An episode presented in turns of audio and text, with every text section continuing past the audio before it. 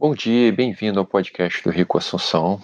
Hoje é dia 7 de março de 2020, o único das nossas vidas. E hoje vou falar sobre planejamento financeiro, vou falar sobre um assunto mais específico, que é como as pessoas ignoram os riscos na vida dela na hora de fazer o planejamento financeiro. E quando eu falo de risco, são riscos não, não necessariamente inimagináveis, mas coisas que são bem prováveis de acontecer.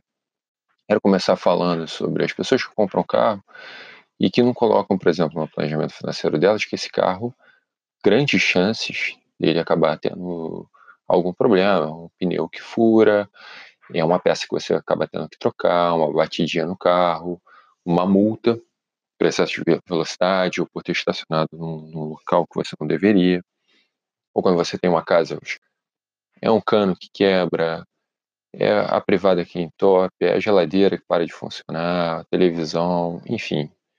E as pessoas não colocam isso no planejamento delas. É óbvio que isso vai acontecer mais cedo ou mais tarde. E as pessoas chamam isso de imprevisto. Porque é imprevisto para elas, mas não deveria ser.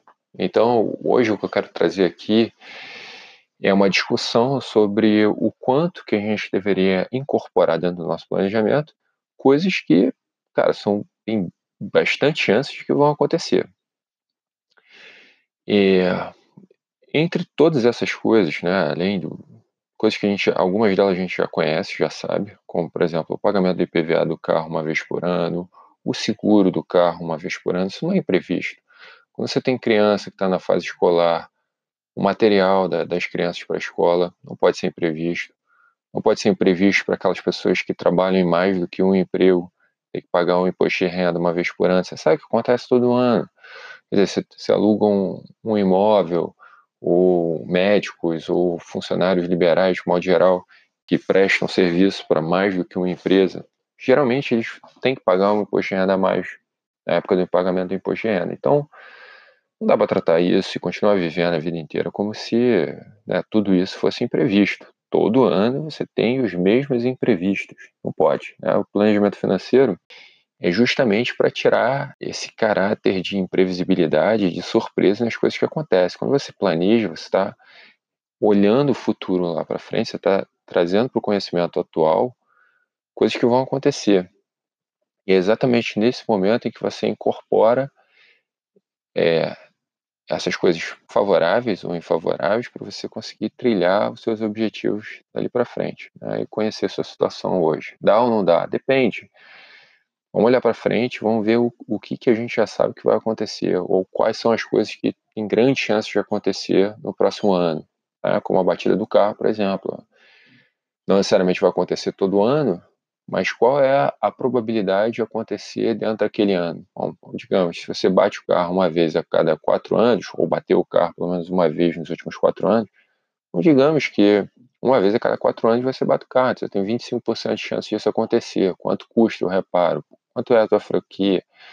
Custa, sei lá, dois mil reais? Quanto é 25% disso? 500 reais? Então, é isso talvez que você tenha que estar preparado para o próximo ano.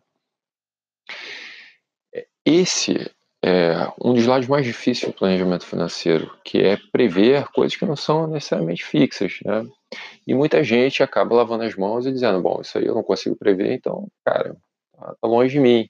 Não, né? faça o seu melhor esforço e vai aprendendo. Você não vai conseguir prever tudo da primeira vez, mas a cada ano que vai passando você vai vendo, cara, caraca, eu não previ isso, ou de repente previ demais naquele ali, e eu acho que eu tenho uma liberdade para para salvar menos dinheiro ali dentro desse, desse risco. Acho que eu posso migrar de um risco para o outro e etc. É um processo de autoconhecimento, né, de incorporar os erros que acontecem ou esses imprevistos e transformar eles em previstos. É o que eu costumo dizer.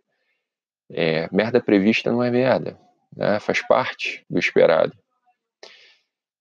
Então é isso que eu, que eu queria falar aqui hoje para vocês. E obrigado pela atenção a todos.